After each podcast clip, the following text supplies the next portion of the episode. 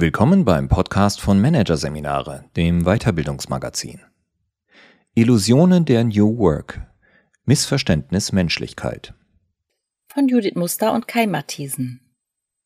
Es gibt ein weit verbreitetes Missverständnis, dass Menschen ihr Dasein in Unternehmen, Universitäten, NGOs und anderen Organisationen unnötig schwer macht. Es ist die Annahme, Kern und Kernproblem einer Organisation seien die Menschen, die in ihr arbeiten. Gerade im Kontext moderner Arbeitskonzepte hört man oft, dass es vor allem auf die Menschen ankomme, auf Mitarbeitende mit dem richtigen Mindset. Mehr noch, es wird der Anschein erweckt, dass eine Organisation nur dann gut funktioniert und zudem ein humaner Ort ist, wenn sich die Mitglieder dort als ganzer Mensch einbringen können, statt nur eine Rolle zu erfüllen. Dementsprechend geht man davon aus, dass die Motive, das Verhalten und auch die Defekte des Einzelnen verstärkter Aufmerksamkeit bedürfen, damit Menschen in einer Organisation glücklich und die Organisation erfolgreich sein kann.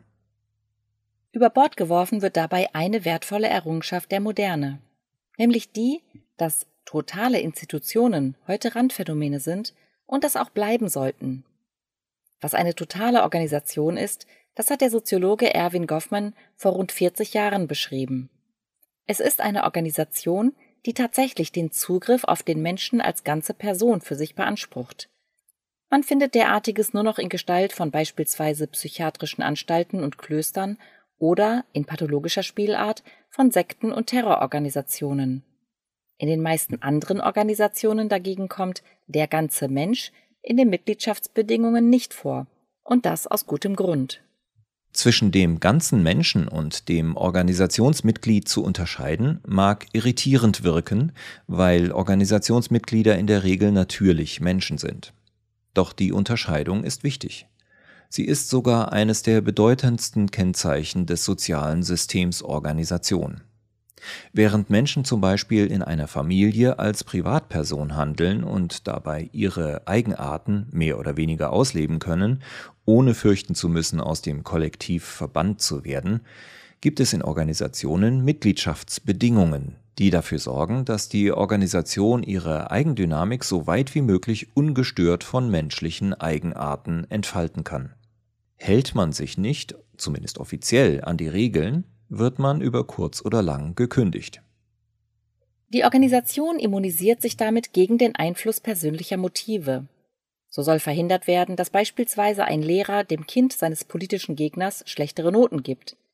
Oder dass eine Bankmitarbeiterin dem Lehrer einen Kredit verweigert, weil dieser ihr Kind schlecht benotet hat, um ein Beispiel des Systemtheoretikers Niklas Luhmann zu nennen. Das Handeln in Organisationen dient dem Ziel, Anforderungen der Organisation zu erfüllen, Deswegen kann es nicht ungefilterter Ausdruck der Persönlichkeit sein. Das gilt übrigens auch für Berufe, zu deren funktionalen Anforderungen zutiefst menschliche Regungen wie Anteilnahme oder Freundlichkeit gehören. Auch die Empathie der Krankenpflegerin oder das Lächeln des Stewards sind im organisationalen Kontext Mittel zum Zweck, kein Ausdruck der Persönlichkeit. Die Trennung von Mitgliedsrolle und Privatperson schützt indes nicht nur Unternehmen davor, von Mitarbeitenden als Bühne für spontane Gefühlsausbrüche missverstanden zu werden. Sie schützt auch die Mitarbeitenden vor dem Zugriff der Organisation auf deren persönliche Ressourcen, Beziehungen und Einstellungen. Zu wissen, in welchen Situationen wir als Privatperson auftreten und wahrgenommen werden und in welchen wir in der Rolle als Organisationsmitglied handeln, ist entlastend. Es schafft zum Beispiel die nötige Klarheit, um legitime von illegitimen Erwartungen der Organisation unterscheiden zu können, um sich nicht chronisch überbeanspruchen zu lassen, um Grenzverletzungen nicht einfach hinzunehmen. Unter dieser Prämisse betrachtet gilt, je weniger ein Unternehmen seine Mitarbeitenden als ganze Menschen adressiert, desto besser für diese. Doch lässt sich immer häufiger beobachten, dass Unternehmen diese Unterscheidung zu ihren Gunsten unterwandern. Das haben sie zwar seit jeher so gemacht, allerdings verstärken viele der derzeit boomenden Arbeits- und Leadership-Modelle diese Tendenz zur Übergriffigkeit, während sie sich gleichzeitig den Anstrich geben, besonders human zu sein. Bei genauerem Hinsehen entpuppt sich diese Humanität allerdings häufig als Irrtum. Schauen wir uns fünf Trends näher an, die den Ruf genießen, besonders human zu sein es bei näherem Hinsehen jedoch oft nicht sind. Irrtum 1. Transformationale Führung. Nach dem Modell sind erfolgreiche Führungskräfte solche, die systematisch die intrinsische Motivation der Mitarbeitenden fördern und einfordern. Im Gegensatz zur transaktionalen Führung sind bei der transformationalen Führung Tauschmittel, etwa Geld gegen Arbeitskraft oder Aufstiegschancen gegen Weiterbildung, als zentrale Führungsinstrumente verpönt. Ziel ist es vielmehr, die Organisationsmitglieder von der Sinnhaftigkeit des Organisationsgeschehens zu überzeugen. Die Idee dahinter? Solche Mitarbeitenden sind in der Lage, ihre Aufgaben mit höchster intrinsischer Motivation und Überzeugung statt nur mechanistisch und pflichtgemäß zu erledigen. Führungskräfte sollen und können nach dem Modell so geschult werden, dass sie die Mitarbeitenden mit ihrem Charisma und ihrer persönlichen Motivation mitreißen. Der Imperativ zielt also tatsächlich auf die Führungskraft als ganze Person. Du sollst mittels deiner Ausstrahlung und Begeisterungsfähigkeit dafür sorgen, dass der Laden läuft. Auf diese Weise werden Führungskräfte moralisch adressierbar. Denn das, was nun für die Leistungsfähigkeit der Organisation verantwortlich gemacht wird, ist ihre eigene Persönlichkeit.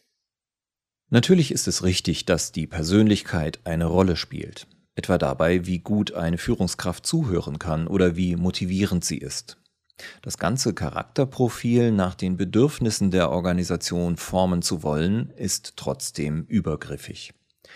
Und auch den Mitarbeitenden werden bei dem Ansatz keine schützenden Barrieren zugestanden. Ihre persönliche Loyalität in Bezug auf die mitreißende Führungskraft soll vielmehr instrumentalisiert werden. Denn wer es als Mitarbeiterin oder Mitarbeiter mit einer transformational orientierten Führungskraft beispielsweise ablehnt, eine Aufgabe zu übernehmen, etwa weil die Organisation nicht die erforderlichen Mittel, etwa ausreichend Zeit, zur Bewältigung der Aufgabe zur Verfügung stellt, gerät in eine moralische Klemme. Um die Führungskraft nicht zu enttäuschen, fühlt man sich in so einem Fall mitunter gezwungen, den Job trotz der widrigen Umstände eben doch zu übernehmen. Irrtum 2. Große Eigenverantwortung und Handlungsspielräume. Wenn Organisationen wollen, dass Mitarbeitende Aufgaben erledigen, stehen ihnen grundsätzlich zwei Möglichkeiten zur Verfügung. Sie können die Bedingungen formulieren, die bestimmte Reaktionen erfordern, etwa wenn der Gast ein Bier bestellt, bringt der Kellner es ihm. Das sind Konditionalprogramme. Oder Sie können mit Zweckprogrammen arbeiten. Dann wird ein bestimmter Zweck, ein Ziel, ein Endergebnis definiert und es ist den zuständigen Organisationsmitgliedern selbst überlassen, wie sie diese erreichen. Zweckprogramme lassen den Beteiligten somit größere Entscheidungsspielräume. Konditionalprogramme haben im modernen Managementdiskurs einen schlechten Ruf. Sie gelten als unzumutbar langsam, erbarmungslos verregelt und unflexibel. Zweckprogramme gelten dagegen als perfekte Lösung für die Probleme moderner Organisationen. Sie sollen Kreativität und Eigeninitiative freisetzen, zu überraschenden Problemlösungen führen, Lernprozesse und Kompetenzaufbau fördern und die Effizienz erhöhen. Sicher, es gibt diese Effekte. Es kann tatsächlich klug sein, nicht alle Koordinationsnotwendigkeiten formal zu regeln, etwas Offenheit zuzulassen. Doch Zweckprogramme können auch zu einer Zumutung werden. Das geschieht, wenn die in der Organisation zur Verfügung gestellten Ressourcen, etwa Zeit, Budget, Personal, Informationen, Räume, Maschinen, Führungsmittel, nicht genügen, um den gesetzten Zweck zu erfüllen. Dann wird der Appell zur Eigenverantwortung zur mehr oder weniger elegant kaschierten Aufforderung, sich über die Grenzen, zum Beispiel der eigenen zeitlichen Ressourcen, hinwegzusetzen. Nach dem Motto, Sie schaffen das schon irgendwie. Das Schlüsselwort dabei ist irgendwie. Irgendwie heißt häufig, sieh selbst zu, wie du zurechtkommst. Und das gilt auch für widersprüchliche Anforderungen. Ein typisches Beispiel ist der Industriezulieferer, der bei Produktionsengpässen entweder nur verspätet liefern kann oder mit Qualitätsmängeln und der die Entscheidung, welches dieser Mankos es denn sein soll, auf seine Vertriebsmitarbeitenden abwälzt. Die Mitarbeitenden verstoßen dann, egal welche Entscheidung sie fällen, in jedem Fall gegen die Lieferverträge. Ihre Entscheidung ist von der Formalstruktur der Organisation also erzwungen, aber nicht gedeckt. Die Firmenleitung kann schließlich schlecht offen anordnen, unzureichende Produkte zu liefern oder die Fristen zu überziehen. Sie kann nur wegsehen und die Lösung der Informalität überlassen. Die Vertriebler sollen sich halt irgendwie mit den Kunden arrangieren. Auf diese Weise können vermeintliche Handlungsspielräume zu Fallen für die Mitarbeitenden werden. Die Organisationsmitglieder in die bunte Welt der Handlungsfreiheit zu stoßen, dient somit oftmals nicht der Humanisierung der Organisation, sondern der Durchsetzung des Zweckprogramms zu Lasten von Personen. Ein gewisses Maß an Routineprogrammen, die mit Zeiterfassung und Co. daherkommen, ist daher notwendig, um der Gier der Organisation Einhalt zu gebieten.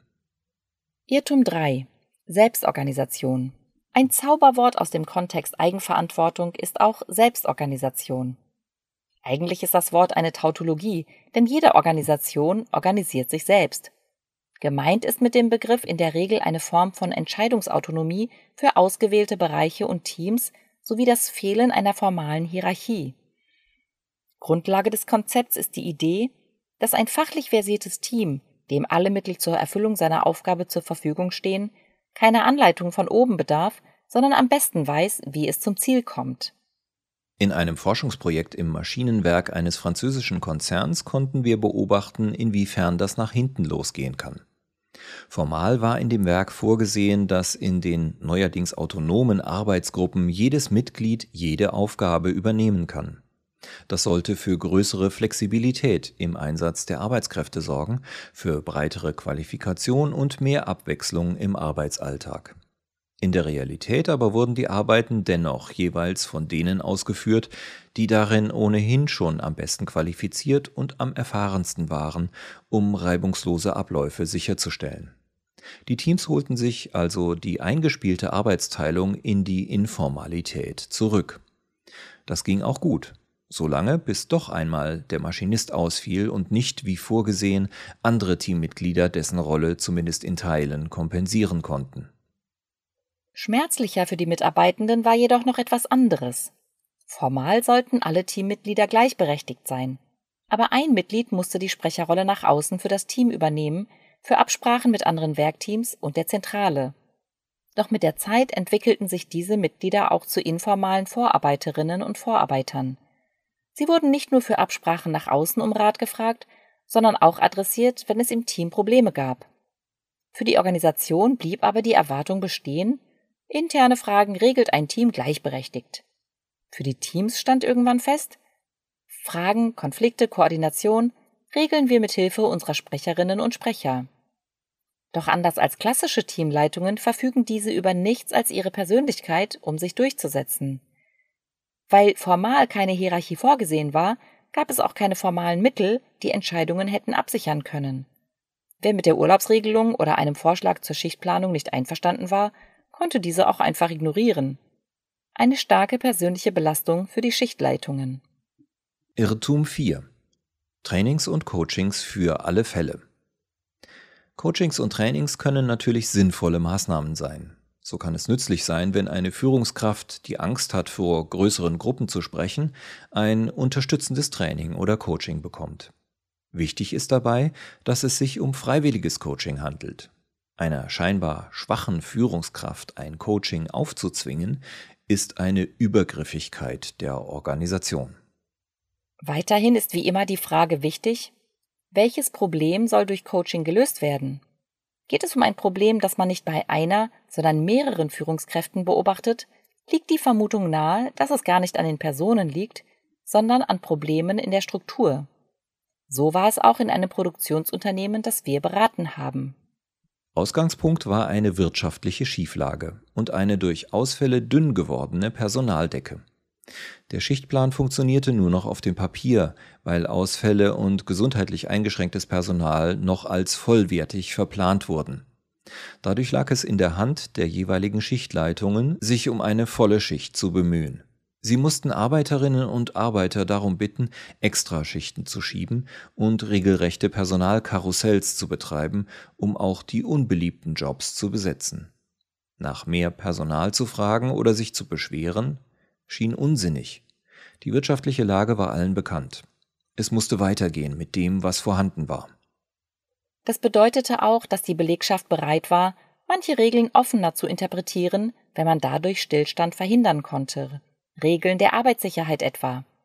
Wenn eine Maschine nicht macht, was sie soll, kann man entweder die gesamte Produktion anhalten, den Techniker informieren und die Schicht dann beenden. Oder selbst Hand anlegen. Im laufenden Betrieb.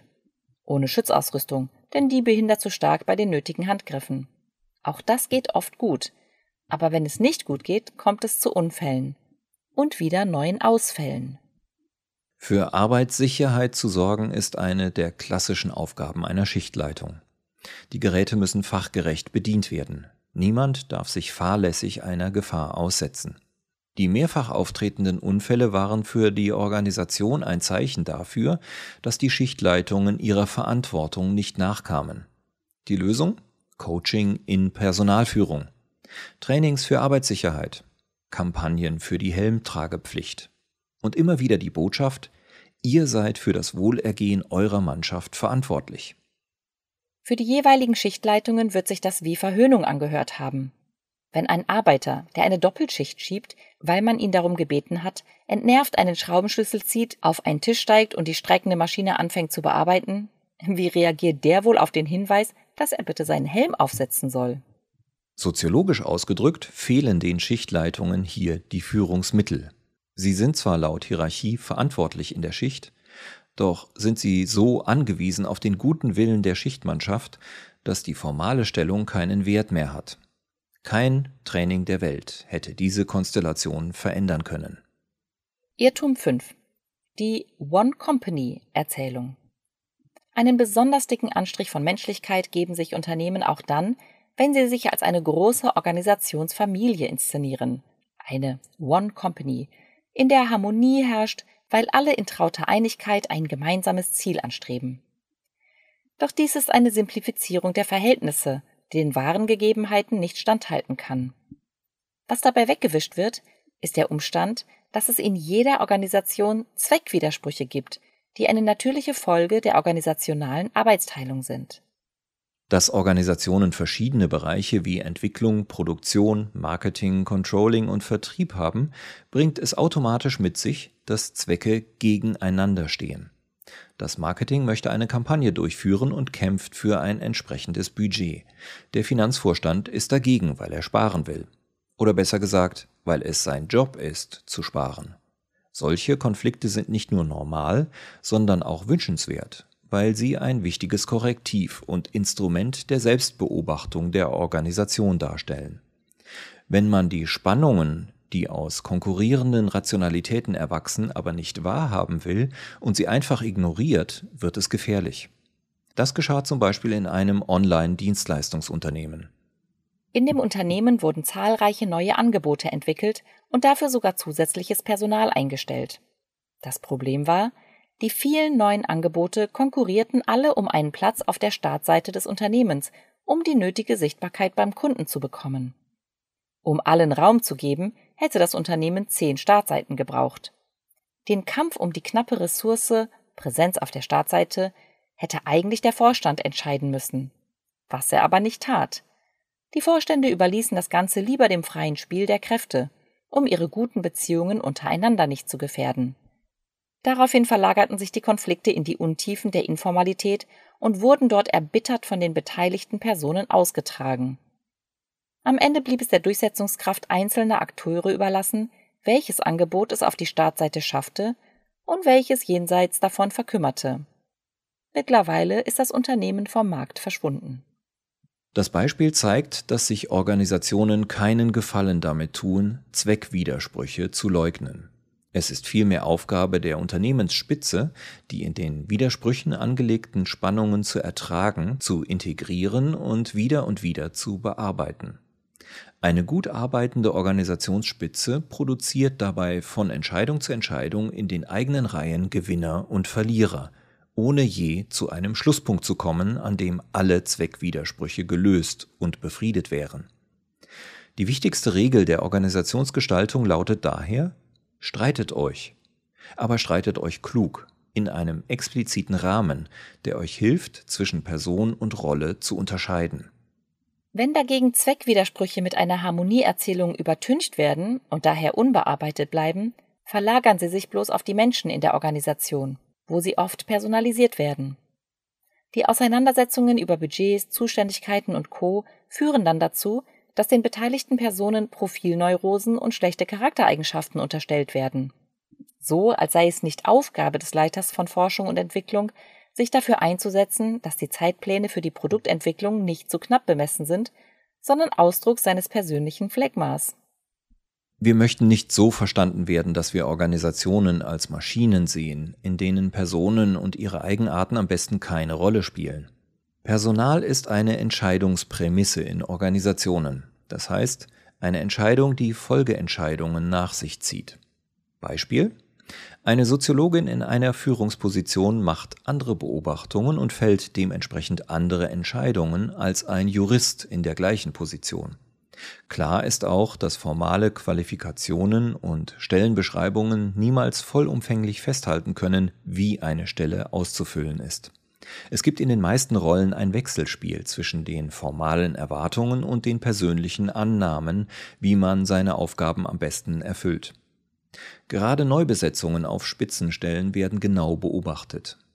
Denn was einer vorigen Leitung gefallen hat, kann von der nächsten strikt abgelehnt werden. Hier macht der Mensch eindeutig den Unterschied. Daran haben wir keinen Zweifel.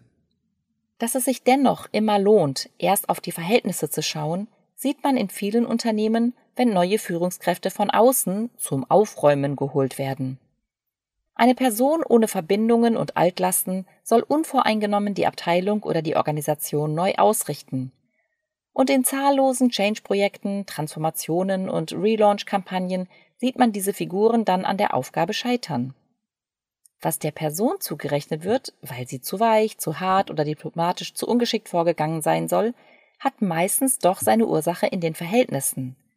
Spätestens, wenn mehrere Personen die gleiche Aufgabe bekommen und sie der Reihe nach an ihr scheitern, darf man misstrauisch werden.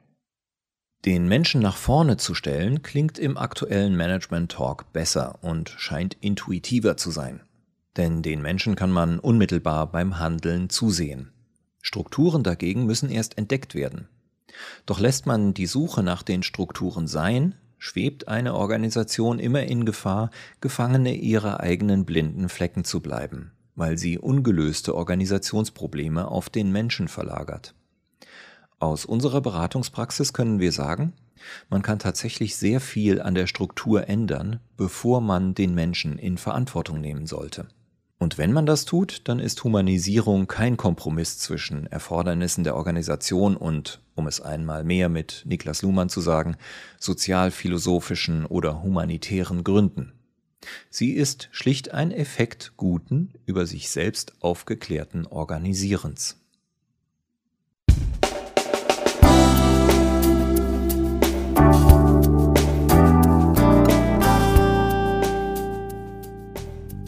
Sie hatten den Artikel New Work Illusionen, Mythos Menschlichkeit von Judith Muster und Kai Matthiesen aus der Ausgabe Dezember 2022 von Managerseminare, produziert von Voiceletter.